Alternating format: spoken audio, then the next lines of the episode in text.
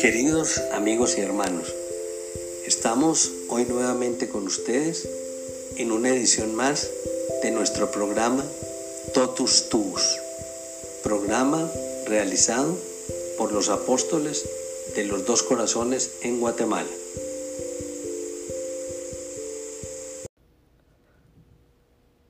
Luces del Rosario por Juan Antonio González Lobato, año 2008. Ediciones Rialp SA 2008. Introducción. El Rosario de la Virgen María, difundido gradualmente en el segundo milenio bajo el soplo del Espíritu de Dios, es una oración apreciada por numerosos santos y fomentada por el Magisterio Así comienza Juan Pablo II su carta apostólica Rosarium Virginis Marie del 16 de octubre del año 2002. Uno de esos santos aludidos por el Papa nos dio el siguiente consejo. Amigo mío, si tienes deseos de ser grande, hazte pequeño. Ser pequeño exige creer como creen los niños, amar como aman los niños, abandonarse como se abandonan los niños, rezar como rezan los niños. ¿Quieres amar a la Virgen? Pues trátala. ¿Cómo? Rezando bien el rosario de Nuestra Señora. Por eso he intentado hacerme niño al escribir estas páginas e invito al lector a que se haga niño también, imitando a San José María en este tono que él supo mantener en su Santo Rosario, pues de los que se hacen como niños es el reino de los cielos. Por mi parte, solo he pretendido ayudar a los que quieran introducirse en los momentos del Santo Evangelio que el rosario nos sugiere, a fijar en ellos la mirada de su corazón y a revivirlos. El rosario es a la vez meditación y súplica. Por eso, en el tercer misterio de luz, presento una doble reflexión, una referida a una parábola, y la otra a una escena de la vida pública de Jesús. Entiendo que así se cumple mejor el enunciado del misterio. La Santísima Virgen, a quien dirigimos nuestra plegaria, es tan hermosa en su intercesión por ser la Reina del Cielo, que el Papa la saluda con estas palabras de Dante. Mujer, eres tan grande y tanto vales, que quien desea una gracia y no recurre a ti, quiere que su deseo vuele sin alas. Misterios gozosos. El primer ciclo, el de los misterios gozosos, se caracteriza efectivamente por el gozo que produce el acontecimiento de la encarnación. Juan Pablo II, Carta Apostólica, Rosarium, Virginis Marie 20. Primer misterio, la Anunciación. En casa de María. Vamos a hacernos niños tú y yo, amigos y vecinos de María, que sabiendo lo que sabemos, pero como si no supiéramos nada, nos escondemos entre los pliegues de la cortina que hace de puerta en el aposento de la Virgen, con el propósito de contemplar la Anunciación. Es ya mediodía y nos hemos adelantado al Arcángel. Estamos en primavera, que en toda la región es tan rotunda y explosiva ha aparecido de pronto. Toda Galilea se ha vestido de verde. Las fuentes, los manantiales, los trigales, las viñas y los olivares participan festivos de la misma alegría. Nazaret, donde estamos, cuyo nombre no se menciona ni una sola vez en los libros del Antiguo Testamento, ni en las tablas militares de Roma, es solo un pueblecito perdido en la campiña Galilea, de unas cuantas casas bajas de color de tierra que forman una única calle que nadie pensó jamás empedrar. Tortuosa, según las inmediatas conveniencias de los constructores, y en medio la casa donde vive María. Es la única enjalbergada, y la blancura de su cal resalta más por el contraste de los geranios rojos, que en macetas improvisadas y simétricas hacen brillar sus colores al sol. Hemos pasado bajo el tejadío de la entrada a un patio con amplias piedras enlosado. A la derecha aparece una vieja puerta de madera de dos hojas horizontales, que cuando se deja abierta la parte superior sirve de ventana. Es la única luz natural del portal. En el portal, a la izquierda, está el aposento de María y a su entrada esta cortina entre cuyos pliegues nos encontramos tú y yo. La Virgen, niña aún, está en oración o quizá también hilando junto a la rueca. No ha advertido nuestra presencia. Podemos contemplar en silencio la habitación. Paredes blancas, blanquísimas, en las que no ha ido bien la plomada, el techo semi-excavado en la roca y de maderas viejas, el suelo de tierra pisonada, un camastro de madera en un rincón y una estera de aneas, una abertura en la pared de la derecha por donde se asoma la primavera y nada más. En la habitación de María todo lo superfluo está ausente. Hay, si acaso, un taburete de madera y sobre él un vaso de barro donde se marchita perfumado una azucena. La Virgen, nada más, pero está ella. Es una niña bellísima de 13 a 15 años. ¿Cómo será cuando el poder de Dios, que es infinito, y el amor de Dios, que también lo es, se pusieron en juego para hacer en ella la criatura más maravillosa de toda la creación? Cuando Dios quiso hacer su obra maestra, no hizo un hombre, tampoco un ángel, hizo una niña. ¿Cómo será? Si tú y yo hubiéramos tenido poder para hacer a nuestras madres, las hubiéramos adornado. Es una idea que aprendí de San José María, con todas las virtudes y gracias que hubiéramos podido. El Dios de poder infinito tuvo que hacer a su madre, Él, que tantas otras cosas admirables creó, que nos llenan de embelezo. ¿Cómo será? ¿Cómo será cuando Esther, elegida por su extraordinaria belleza entre todas las mujeres del imperio del rey Asuero, por lo que salvó a su pueblo, es solo figura de María? Si así era la figura, ¿cómo será la Virgen por ella figurada? Y el ángel, habiendo entrado donde ella estaba, le dijo, Dios te salve, llena de gracia. El Señor es contigo. Bendita tú eres entre todas las mujeres. La anunciación a María y la encarnación del Verbo es el acontecimiento más maravilloso y más trascendental de la historia. María es elegida entre las muchachas de su pueblo, pero designada por Dios desde la eternidad, sin que lo sospechara.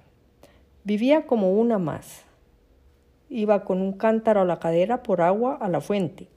Lavaba la ropa en el arroyo. Barría la puerta de su casa. Desconocía de los hombres y de ella misma. Mientras ocurría la anunciación, nada fuera de lo ordinario sucedía a los ojos de los demás. Al oír tales palabras, la Virgen se turbó. Mírala, la rosa blanca que vimos al llegar se ha vuelto roja de pudor y de humildad por el saludo de un ángel, más que por su presencia, por la sensación que experimenta ante los elogios toda persona humilde. In sermone eius dice expresamente el Evangelio por las palabras del ángel. Estas, después del saludo, Dios te salve, que era usado entre los hebreos, son tres piropos piedra de fuego, significan su origen y expresan la triple grandeza de María. Respecto a ella misma, llena de gracia, corresponde a aquella plenitud de complacencia por parte de la Santísima Trinidad de que la Virgen gozó desde el momento de su Inmaculada Concepción. Manifiestan el honor y la dignidad de la Virgen. Con esas palabras jamás oídas, se dice que María es asiento de todas las gracias divinas. Respecto a Dios, el ángel le dice, el Señor es contigo.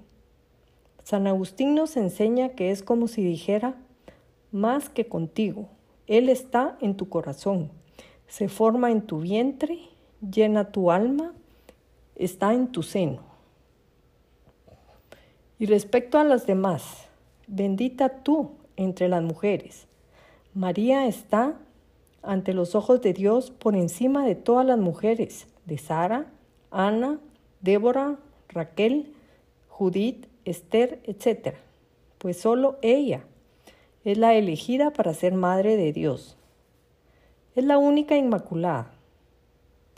Siento que estas palabras del ángel son como un trueno, de esos que se oyen en los días de tormenta, que van rodando de nube en nube, con la particularidad de que en ese caso su volumen aumenta con el tiempo, pues en este aplauso constante cada día somos más, millones, los que aclamamos con alegría, bendita tú entre todas las mujeres. Lo más natural es abandonarse de la turbación y no pensar, pero María no se abandona. Y púsose a considerar qué significaría una tal salutación. Serena, mujer, señora, bajo la cabeza mientras piensa. Mírala, ruborizada hasta el comienzo del cabello de su frente virginal. El plan de Dios es una oportunidad que el ángel aprovecha. No temas, María, porque has hallado gracia delante de Dios. Darás a luz a un hijo y le pondrás por nombre Jesús. Será grande y será llamado Hijo del Altísimo, y su reino no tendrá fin. La Virgen entendió que iba a ser madre de Dios a cualquier joven israelita le hubiesen hecho perder la cabeza las palabras que acabamos de oír. Rey, grande, trono. Pero María calla. Su silencio llena los momentos más líricos de la historia del mundo, que se agolpa detenida ante los labios de esta doncellita. Tu suerte y la mía pendiente de ellos. María levanta su cabeza ruborizada Alarga la mano como si dijera, espera, una pregunta. modo fiet istud? Coniam virum non conozco. ¿Cómo ha de ser eso? Pues yo no conozco varón. La voz de nuestra madre agolpa en mi memoria. Por contraste, todas las impurezas de los hombres, las mías también. El ángel se apresura a contestar el Espíritu Santo descenderá sobre ti y el poder del Altísimo te cubrirá con su sombra. El fruto de su vientre será obra del Espíritu Santo. La Virgen será después de la encarnación el nuevo tabernáculo de Dios. El rezo del ángelus por toda la tierra lo recuerda constantemente. ¿Aceptará ahora María una vez conocida la voluntad de Dios, se entrega con obediencia pronta y libre de condiciones. San Bernardo, doce siglos más tarde, animaba a María a manifestar pronto su decisión. María, que el ángel aguarda tu respuesta, porque ya es tiempo de que se vuelva al Señor que le envió. He aquí la esclava del Señor, hágase en mí según tu palabra y comenzó la revolución más gigantesca de los siglos, hecha no por legiones de Roma, no por sabios de Grecia, no por sacerdotes de Jerusalén, sino por una niña escondida en un rincón de Nazaret. Tú y yo somos ahora cristianos por ella. A la Anunciación apunta toda la historia de la salvación. Es más, de cierto modo, la historia misma del mundo. El ángel debió retirarse andando hacia atrás en puntillas. Segundo misterio gozoso, la visitación de Nuestra Señora. Por aquellos días partió María y se fue apresuradamente a las montañas, a una ciudad de Judá, y habiendo entrado en la casa de Zacarías, saludó a Isabel. En el camino. Ahora, tú y yo vamos a sentarnos junto al camino por donde va a pasar la niña virgen, que emprende un viaje largo y difícil. Está llena de gozo y siente la necesidad de comunicarlo. Y lo quiere hacer a la única que sabe, según la revelación del ángel, que de momento puede entenderla. Es Ain Karim, el pueblecito de destino, donde vive Isabel. ¿Cómo consiguió que la dejaran partir sin decir el motivo del viaje? Pues sería indiscreto comunicar lo que el ángel le ha dicho, de parte de Dios como un secreto. El Evangelio nos informa de que por aquellos días marchó deprisa, cum festinatione, y porque la caridad lo soporta todo y la gracia del Espíritu Santo no conoce demoras ni tardanzas, como dice San Ambrosio, la tierna y delicada doncella María, sin atender a las dificultades del viaje, se pone inmediatamente en camino. El campo se viste de fiesta a su paso. Ya han cesado las lluvias, ya han brotado las flores, ya se llenó todo de fecundidad y belleza, ya han brotado las vides que regalan el verdor de sus sarmientos recientes a la alegría de toda la campiña. A lo lejos, más allá de las viñas lejanas, se recortan en el horizonte las montañas azules y un cielo limpio, muy limpio y azul, que llena el alma de paz y alegría. Se oye de vez en cuando en los árboles el arrullo de las tórtolas.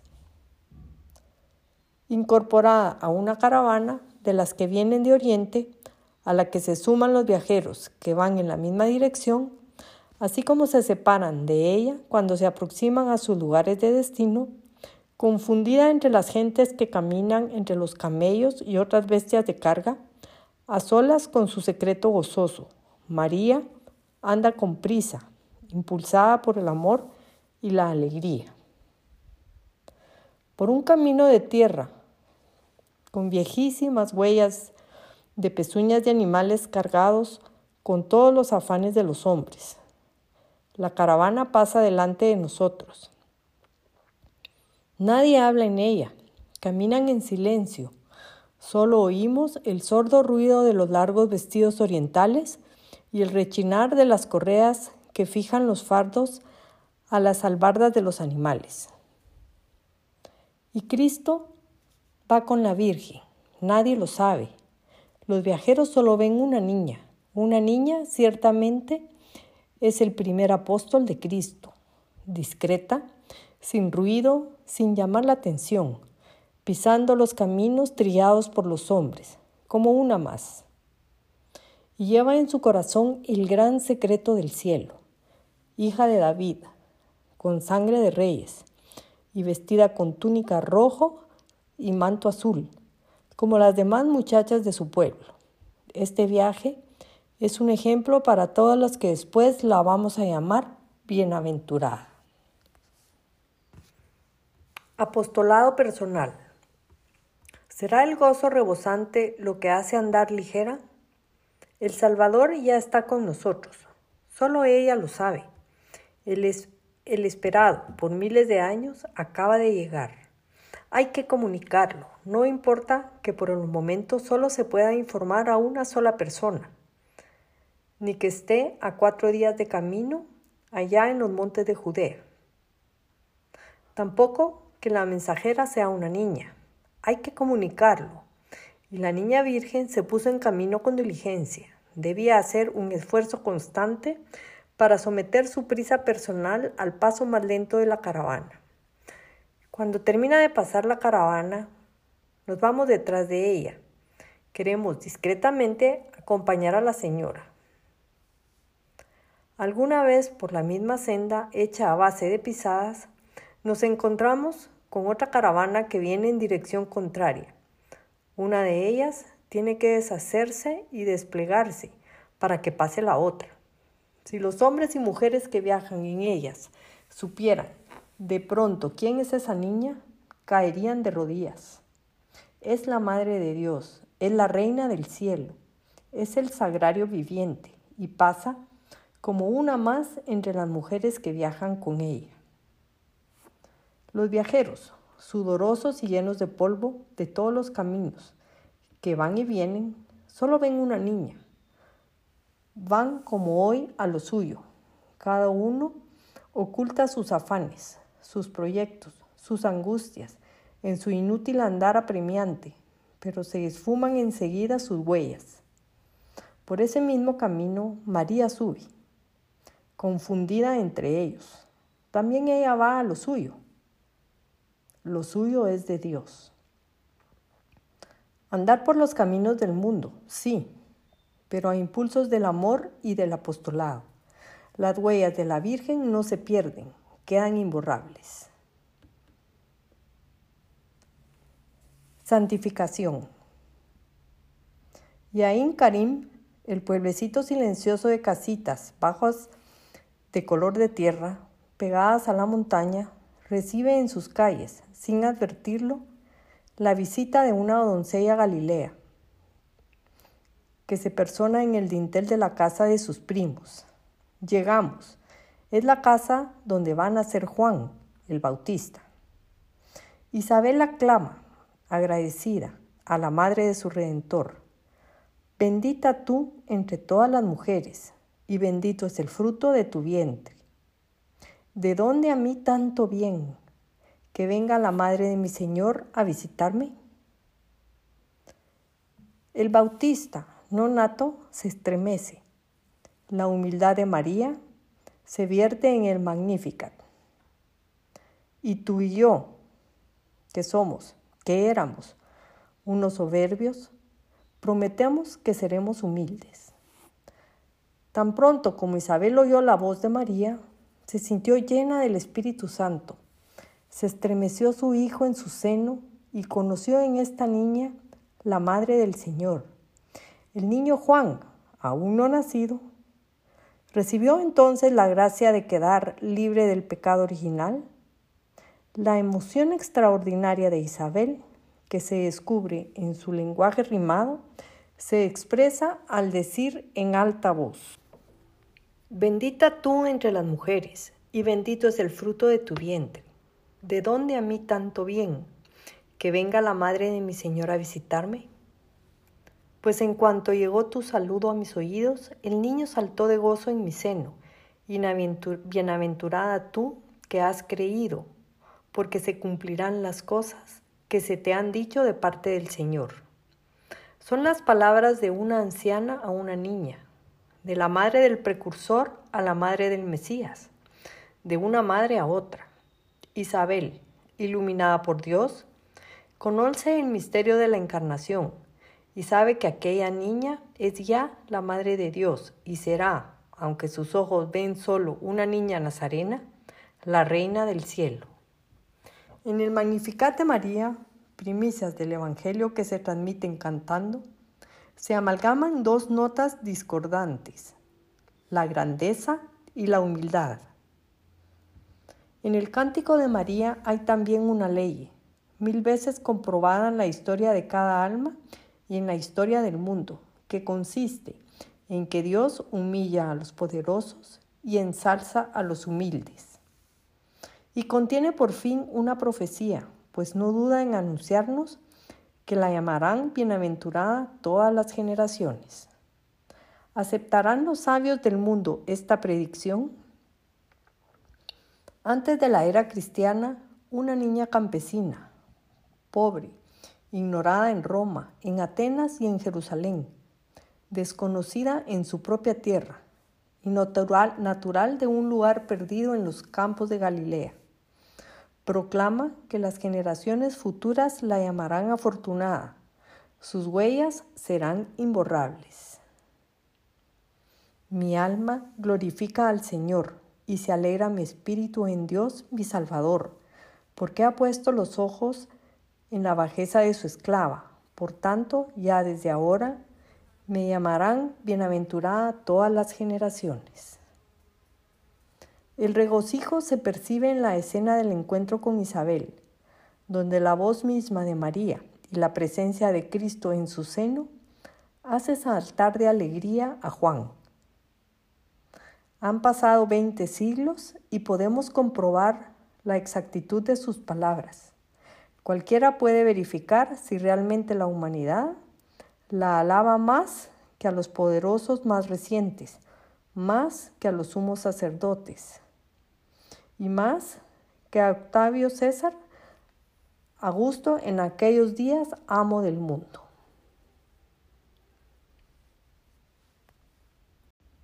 Tercer misterio gozoso. El nacimiento del Hijo de Dios en Belén. Cuando un inmenso silencio reinaba en todo y la noche, siguiendo su curso, llegaba a la mitad de su carrera. Tu omnipotente palabra, Señor, descendió del cielo, desde el trono real. Ángeles cantando. Es de noche. Por los campos de Belén, tú y yo sin rumbo. No hablamos al caminar y no sabemos por qué andamos. Silencio. Una paz nueva sentimos en el alma. No se oye nada, solo el ladrido lejano de un perro y mucho después otro.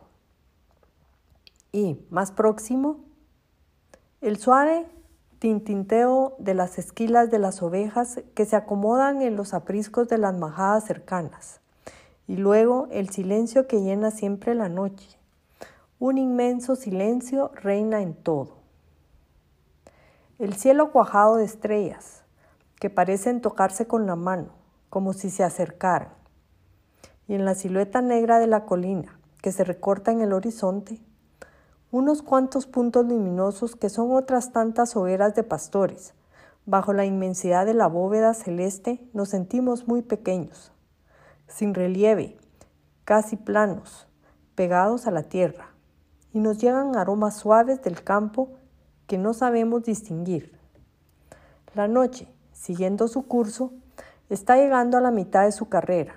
Sentimos en la belleza y dulzura de esta noche un presentimiento de milagros, como si Dios nos visitara. Y todo, mientras duerme en el, en el mundo, los rebaños en los apriscos, los hombres en Jerusalén y en Damasco, en Atenas y en Roma, duermen entre las selvas los pueblos, los pueblos bárbaros y también ignora el misterio de esta noche el mundo desconocido, en su lejanía y en su tardío despertar. se presiente la llegada de una nueva vida, de una dulce revolución. Es que Dios va a visitar la tierra. Es una noche de amor. ¿Qué harán los hombres? ¿Se empeñarán en vivir como si Dios no hubiese venido y seguirán manchando el mundo de sangre? De pronto nos sorprenden luminosos chorros de ángeles que bajan y suben sobre un punto de la colina cercana. Y oímos un programa en canción, Gloria a Dios en las alturas y paz en la tierra a los hombres de buena voluntad. Es el cielo, que descorre sus velos un instante mientras el mundo está dormido. Nos quedamos confusos y no sabemos qué hacer. Clavados en el suelo, Miramos con los ojos muy abiertos hacia arriba y no vemos nada, solamente las estrellas de antes. Intentamos escuchar, pero se ha hecho de nuevo el silencio y como antes, nos siguen llegando los aromas suaves del campo. Pastores. El murmullo de hombre que se nos acercan corriendo nos llega pronto.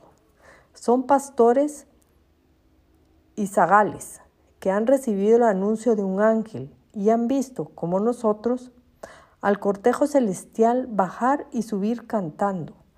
Nos unimos a ellos y mientras corremos juntos nos informan. Son unos pastores de aquellos contornos que dormían al raso y vigilaban por turno su rebaño durante la noche. De improviso, un ángel del Señor se les presentó y la gloria del Señor los rodeó de luz y se llenaron de un gran temor. El ángel les dijo, no temáis, pues vengo a anunciaros una gran alegría que les será para todo el pueblo. Hoy os ha nacido en la ciudad de David el Salvador, que es el Cristo el Señor. De pronto apareció junto al ángel una muchedumbre de la milicia celestial que alababa a Dios. Y corremos mientras todo el mundo duerme. Ahora solo se oyen los pasos de nuestra carrera hacia el Señor, Así llegamos a una gruta que sirve de establo. Con los pastores la encontramos sin dudar, aunque es la primera vez que vamos todos. En su sencillez tiene la ventaja de ir derechos a Jesús, aunque sea de noche. Y en Belén nace nuestro Dios, Jesucristo. No hay lugar en la posada, en un establo, y su madre le envuelve en pañales y le recuesta en el pesebre. Frío, pobreza. Soy un esclavito de José. Qué bueno es José. Me trata como un padre a su hijo. Hasta me perdona si cojo en mis brazos al niño y me quedo horas y horas diciéndole cosas dulces y encendidas. Un niño hermoso sobre un pesebre la Virgen junto a él mirándole atenta. Al otro lado, una hoguera que arde en el rincón y José, que anda activo trayendo leña. Es una gruta muy pobre en la que no hay ni lo más necesario. Nos arrodillamos todos, nadie se atreve a hablar. María no quita los ojos de su hijo, que es su Dios. Yo, mientras lo miro, comienzo a recordar lo que sabía.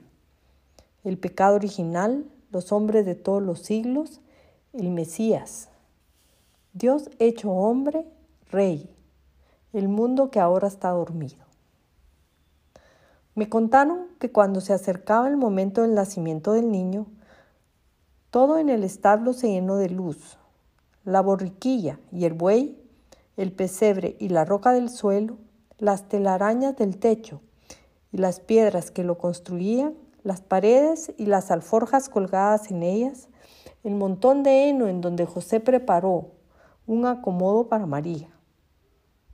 Pero era una luz que no solo iluminaba las cosas, sino que salía de las cosas mismas, haciéndolas luminosas. De esta manera, el pobre rústico establo se convirtió en el lugar más bello del mundo. A José le pareció que toda la gruta estaba en llamas y que María estaba rodeada de una luz sobrenatural. José miró esto como Moisés la zarza ardiendo.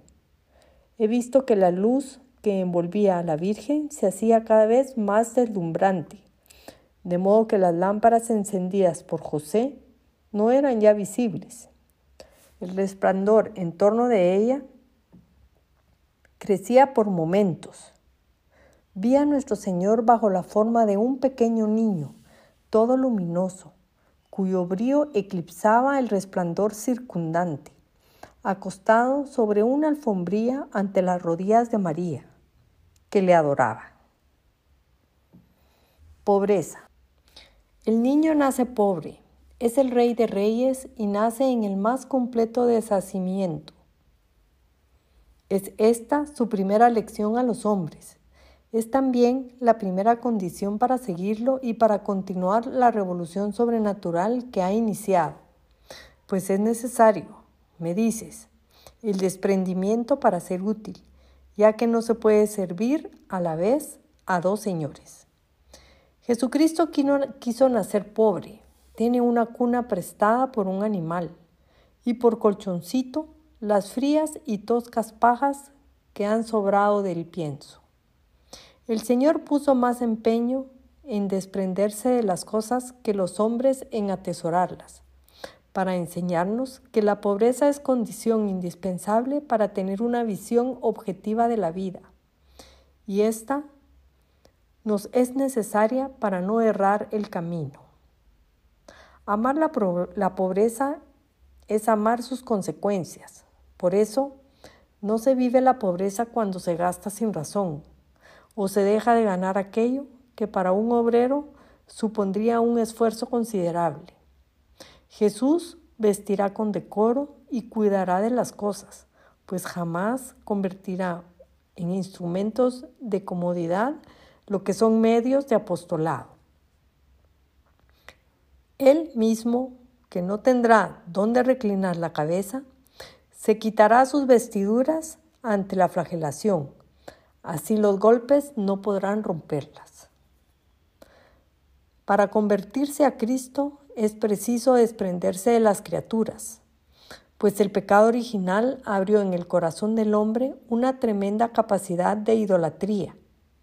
Ellas, de suyo buenas, se tornaron malas por la concupiscencia. Ya no se las busca porque llevan a Dios, sino porque dan goce.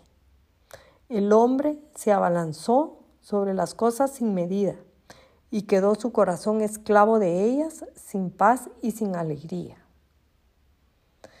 Venid a ver al Hijo de Dios, no en el seno del Padre, sino en los brazos de, de la Madre, no entre los coros de los ángeles, sino entre unos viles animales, no a la diestra de la majestad en las alturas, sino reclinado en un pesebre de bestias, no tronando ni relampagueando en el cielo, sino llorando y temblando de frío en un establo. Nuestro amor, que es todo para Dios, debe ser conservado por la templanza, esa medida en el uso de las cosas. Deseamos que en nuestra vida, como en Belén, haya ausencia de lo superfluo y pobreza de lo necesario, elección constante de lo peor y desnudez completa del corazón repleta de gozo en la escena de Belén, donde el nacimiento del pino niño, el Salvador del mundo, es cantado por los ángeles y anunciado a los pastores como una gran alegría. El rey tiene por palacio un establo, por trono un pesebre, por cortesanos unos pastores, entre los pastores tú y yo. Cuarto misterio gozoso, la purificación de Nuestra Señora. La purificación. Acompañamos ahora, tú y yo, niños, a la Sagrada Familia en su viaje a Jerusalén. En los días pasados nos hemos hecho sus amigos y nos admiten contentos junto a ellos. Nosotros caminamos alegres para hacerles compañía y servirles en lo que se pudiera ofrecer Jesús va dormido en los brazos de su madre. Es el mismo camino que María y José anduvieron antes que Jesús naciera, en dirección contraria. Piensan regresar hoy mismo a Belén, después de haber cumplido en el templo con dos preceptos de la ley de Moisés. Uno es la purificación de María.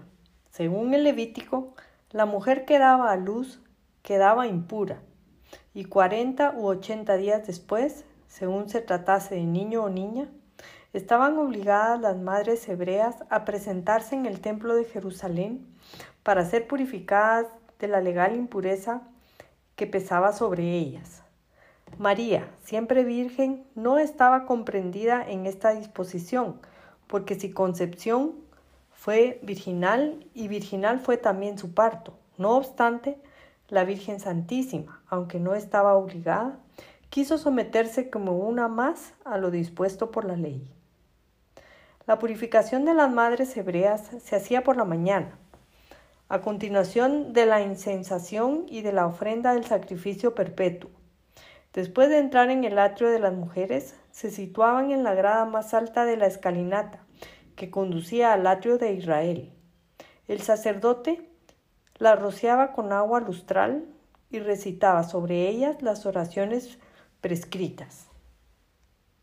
La parte principal del rito, sin embargo, consistía en la oblación de dos sacrificios. El primero llevaba el nombre técnico de sacrificio por el pecado, expiatorio de una tórtola a un pichón. El segundo era un holocausto, y la víctima exigida por la ley era un cordero de un año para los ricos o una tórtola o pichón para los pobres. De las dos tórtolas ofrecidas por María, una fue escogida como víctima de expiación y el oficiante cortó el cuello del ave sin separarlo del cuerpo, derramando su sangre al pie del altar y la otra, que servía de holocausto, en las brasas del altar de bronce, fue quemada íntegramente. Aprenderás con este ejemplo, niño tonto, a cumplir, a pesar de todos los sacrificios personales, la santa ley de Dios, purifícate. Tú y yo sí que necesitamos purificación, expiar, y por encima de la expiación, el amor. Un amor que sea cauterio, que abrace la roña de nuestra alma y fuego, que encienda con llamas divinas la miseria de nuestro corazón. La presentación de Jesús. El segundo precepto que se proponía cumplir en el templo era el de la presentación de Jesús y su rescate.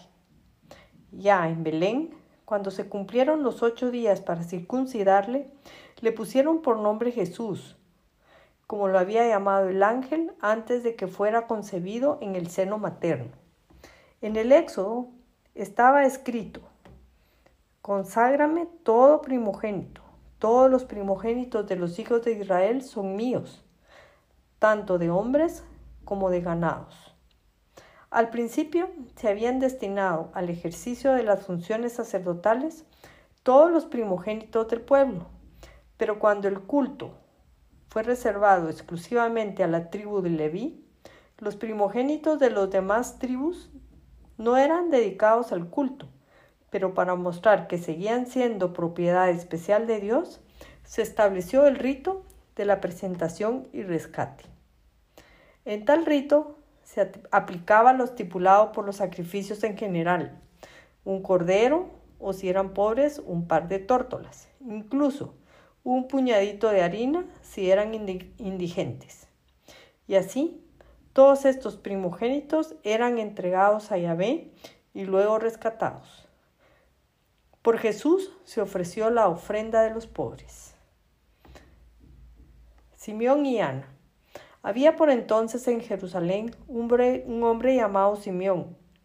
Este hombre, justo y temeroso de Dios, esperaba la consolación de Israel y el Espíritu Santo estaba en él. Había recibido la revelación del Espíritu Santo de que no moriría antes de ver a Cristo del Señor.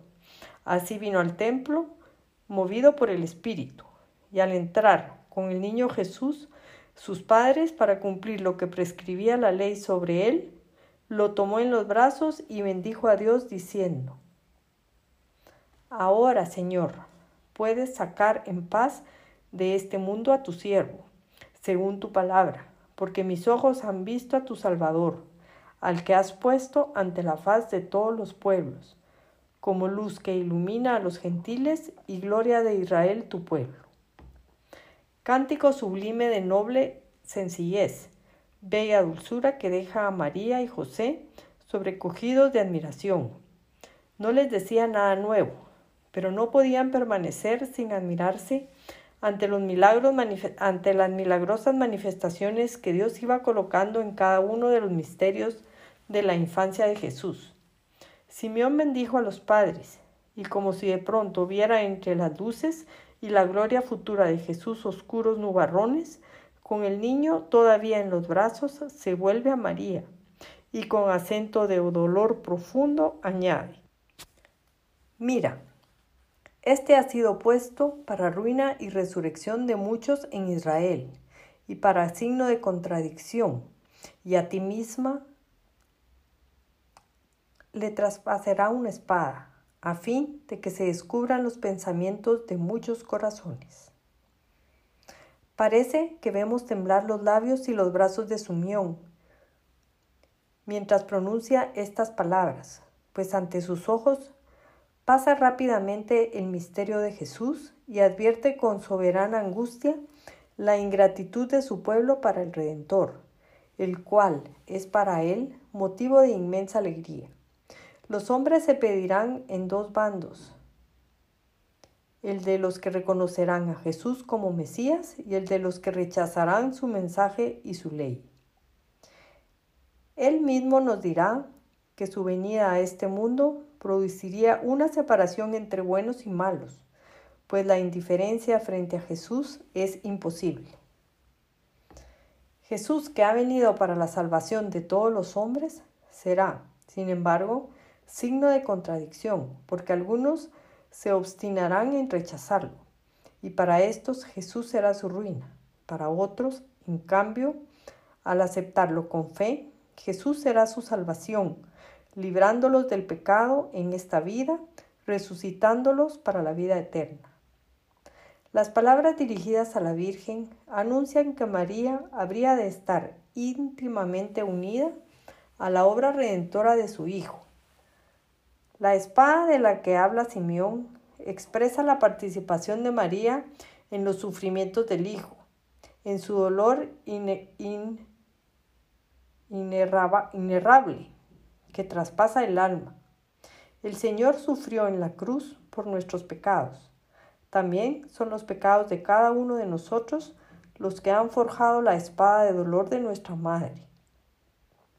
En consecuencia, tenemos un deber de desagravio no solo con Dios, sino también con su Madre, que es también Madre nuestra. Es la primera vez que oímos hablar de los padecimientos que esperan a Jesús y a su Madre. Los sufrimientos de María tendrán como único motivo los dolores de su Hijo, su persecución y su muerte. Jamás ningún ser humano podía haber pensado que los pecados de los hombres llegarán a tanto. María y José no olvidarán nunca las palabras de Simeón, pues la presentación en el templo, a la vez que expresa la dicha de la consagración y extasía al viejo Simeón, contiene también la profecía. Se, acercó otra persona al grupo bendito, conocida y recomendable por sus virtudes y su fe, traída igualmente por la inspiración del Espíritu Santo. Era una profetisa llamada Ana, hija de Fanuel, de la tribu de Aser. Era de edad muy avanzada. Había vivido con su marido siete años de casada y había permanecido viuda hasta los ochenta y cuatro sin apartarse del templo, sirviendo con ayunos y oraciones noche y día. Y alababa a Dios y hablaba de él del niño a todos los que esperaban la redención de Jerusalén. Con María y José volvemos a Belén. El niño reposa abandonado en los brazos de José y se duerme en ellos. El Dios omnipotente dormido en los brazos de un hombre justo. María y José comentan con sus impresiones personales los sucesos del día. Tú y yo no nos cansamos de escucharlos. Quisiéramos llevar al niño en nuestros brazos, pero José no lo cree oportuno. Por eso nos contentamos con mirarle dormido y no nos cansamos de hacerlo. Quinto misterio gozoso. El niño perdido y hallado en el templo. La llegada a Jerusalén. Sus padres iban todos los años a Jerusalén para la fiesta de la Pascua, y cuando tuvo doce años subieron como era costumbre. Los caminos que conducen a la ciudad están atestados de peregrinos que vienen de todas las comarcas del país y de otros pueblos de las riberas del Mediterráneo. Cuanto más nos acercamos al fin del viaje, más aumenta la densidad de los caminantes en las vías que terminan en Jerusalén. Por la noche brillan las estrellas en el firmamento. Se levantan campamentos provisionales para descansar del camino y emprender la marcha con las primeras luces del alba. Los ojos inmaculados de María miran con frecuencia las estrellas. Le parece como si quisieran hablarle en su silencio y lejanía. Y le hablan de la grandeza inalcanzable de la creación y de la gloria de Dios, de este único Dios a quien ella cuida ahora en la grata figura de un niño. Por fin aparece a lo lejos la silueta de las murallas y torres de la ciudad y del templo. Todos se alegran y avivan el paso. Los ojos del niño lo ven todo. Es la primera vez que viene a la ciudad desde Nazaret. Yo le digo, Señor, Ahora que vamos a entrar, quiero hacerme un niño como tú y caminar en tu compañía. Sé que lo sabes todo, que eres un gran misterio y que eres mi mejor amigo. que me deje llevar por lo que veo y oigo en ti, y que tu misterio no me retraiga, sino que en él tenga mi seguridad y mi consuelo. En la ciudad, por las calles que conducen al templo, la muchedumbre se estruja para ir a la misma dirección. María lleva a Jesús de la mano. Tiene en su mano virginal la mano de Dios. Las explanadas del templo permiten un caminar más libre y desahogado. Los himnos y los salmos cantados por la multitud no cesan nunca. El Señor del templo, en la hermosa figura de un niño Galileo, entra en el templo del Señor. La sangre de los corderos sacrificados corría en canalitos adecuados a la vista de todos. María siente un sobresalto al verla. Aquella sangre era un símbolo augusto. Cuatro lustros más y se realizará el sacrificio significado. Aquel precioso cordero que ella de la mano llevaba será la víctima y su sangre será entonces la derramada. Fuera de los tres, nadie lo sospecha. Los israelitas alaban a Dios cantando sin descubrir que tienen junto a sí. De vuelta. El 16 de Nisan comienza el regreso. Se desmontan las grandes tiendas de lona de las afueras de la ciudad, que se prepararon para dar cabida a tantos peregrinos que no cabían dentro. Se inicia el regreso hacia las distintas tierras y regiones de donde vinieron. La costumbre en las peregrinaciones a Jerusalén era caminar en dos grupos, uno de hombres y otro de mujeres. En cualquiera de los dos, los niños podían integrarse. Por eso, sus padres no advirtieron que Jesús se había quedado en Jerusalén. Cada uno suponía que iría con el grupo del otro. El alegre regreso hacia casa, acompañado de las canciones de los caminantes, alabando a Dios con himnos y salmos, pronto se vio turbado por un presentimiento del corazón inmaculado de María. ¿Y Jesús? ¿Dónde estará Jesús? Es verdad que podía venir con el grupo de José, pero ¿y si no es así? La Inmaculada se da prisa para salir de dudas y comprueba la certeza de su presentimiento. Desde la primera sospecha de la ausencia de Jesús, la Virgen y José ya no vivieron para otra cosa que no fuera para buscarlo, y aumenta su angustia y su solicitud con las horas del día.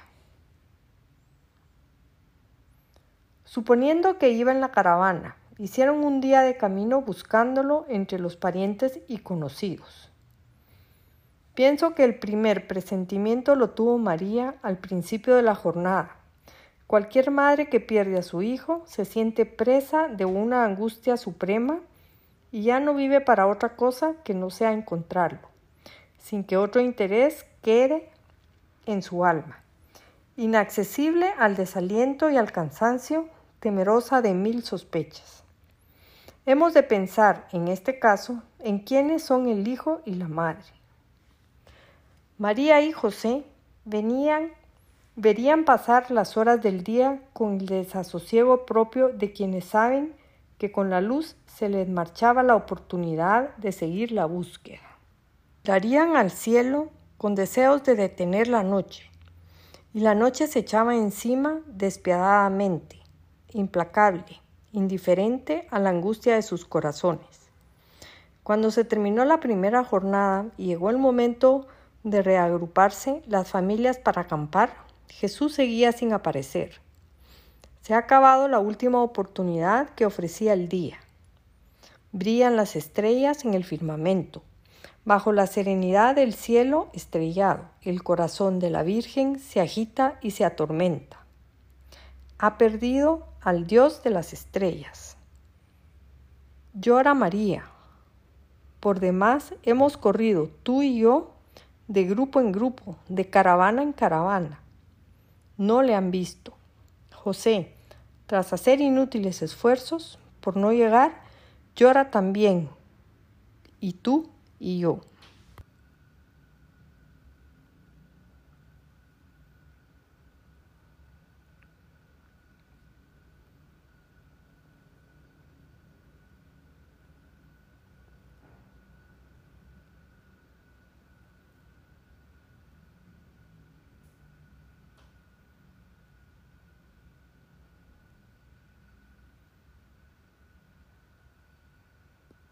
El segundo día.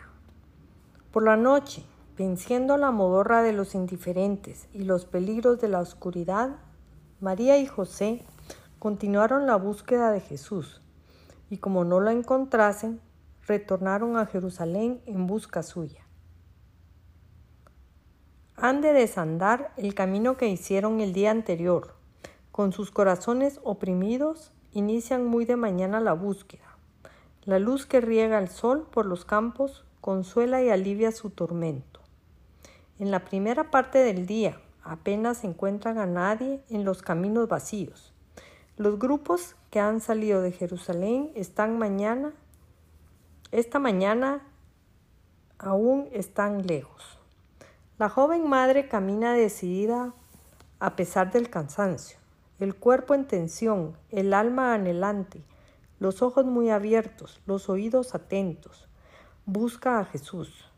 Es verdad que la primavera Siria se viste de fiesta como para agasajar a la señora. Pero ella no puede admirar las flores, ni el cantar de los pájaros, ni la belleza de los campos, porque tiene su alma y su vida empleadas en la tarea urgente de encontrar a su hijo. Vestida como las mujeres de su pueblo, túnica encarnada y manto azul, y en medio de un camino del mundo busca a Jesús. A mediodía comienzan a aparecer nuevos grupos de vuelta por el mismo camino. Solamente María y José van contracorriente buscando a Cristo. Querían descubrirle desde lejos en cada niño que viene jugando y saltando en los grupos de regreso. ¿Será Jesús? Señor, Así quiero yo buscarte en los demás. De esta manera transcurre la segunda jornada. Para cada figura humana que aparece, la búsqueda ansiosa y el sobresalto, ¿será Jesús? Llegan a Jerusalén ya de noche, brilla de nuevo las estrellas, silenciosas. Si ellas hablaran, el corazón de María más turbado, pero Jesús está más cerca. La segunda noche de sus obras pasa lentamente, con los sobresaltos y angustias del corazón de la más pura de las madres, de la más limpia hija de Dios. Las luces del alba vuelven a traer alivio al corazón de la Inmaculada. En las primeras horas de la mañana se dirigen al templo, buscando ahí a Jesús con preferencia. El encuentro. Por las calles, por las dependencias del templo. Sigue incesante la búsqueda. De pronto, ya en el ámbito del templo, la madre oye el timbre de la voz del niño y se vuelve expectante. Ahí está Jesús. Su corazón late más deprisa. Sentado en medio de los doctores, les escuchaba y les preguntaba. Los que oyen están pasmados. Sus padres contemplan la escena maravillosa. El corazón se acelera. María no aguanta más y se le escapa un grito. Hijo. Todos miran a aquella mujer afortunada que es madre de tal hijo.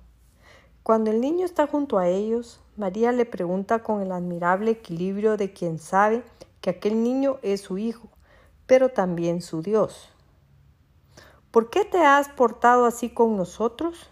Mira, cómo tu padre y yo llenos de aflicción, te hemos andado buscando. Jesús da una respuesta llena de madurez y autoridad. ¿Cómo es que me buscabais? ¿No sabías que yo debo emplearme en las cosas que miran el servicio de mi Padre? María y José escuchan estas palabras como si todo se fulminara en un momento y su voz llenara sus corazones, el templo, el mundo el firmamento entero, como si no hubiese nada delante de ellos fuera de la voz de Jesús. Es la primera gran manifestación de Dios en la voz de su Hijo. Los padres guardan silencio, sienten que sus corazones se resquebrajan. La vida de familia en Nazaret no ha de terminar. Surge el recuerdo de la misión. Él no ha venido solo a ser un buen hijo de sus padres, Tres corazones sufren un desgarro. La voluntad de Dios ha de cumplirse. La dulce paz de Nazaret tiene que terminar un día. Es inútil aferrarse a ella y por eso, cuando la razón o la honra de Dios lo pide, debe el verdadero cristiano pasar de vuelo sobre todas las cosas humanas y poner debajo de los pies todas las criaturas. Y esa es la misión santa de todas las madres, conducir al hijo al encuentro de su propio destino y dejarlo después solo frente a su responsabilidad. No querer retenerlo. El hijo pertenece a Dios y a la misión señalada por Dios es a donde las madres han de conducir a los hijos. Los padres que aman de verdad, después de los consejos y de las consideraciones oportunas, han de retirarse con delicadeza.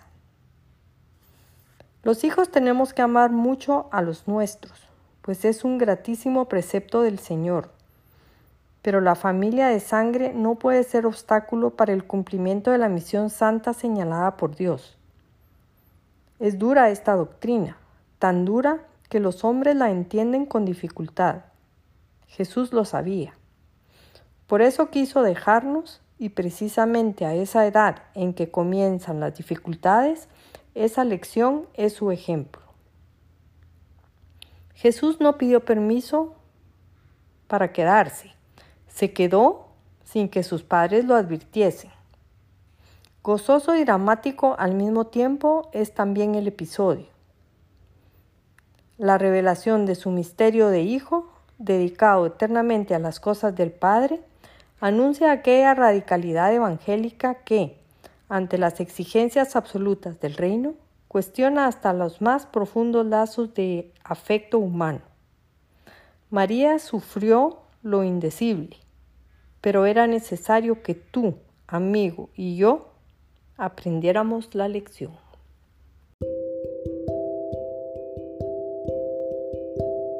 Terminamos entonces en el día de hoy con nuestro programa Totus Tus, programa realizado por los apóstoles de los dos corazones en Guatemala. Esperamos que esta semana continúe con muchas bendiciones para cada uno de ustedes, que nuestras misiones sean desarrolladas y nos lleven siempre por el camino de la santidad totus tus, oh María.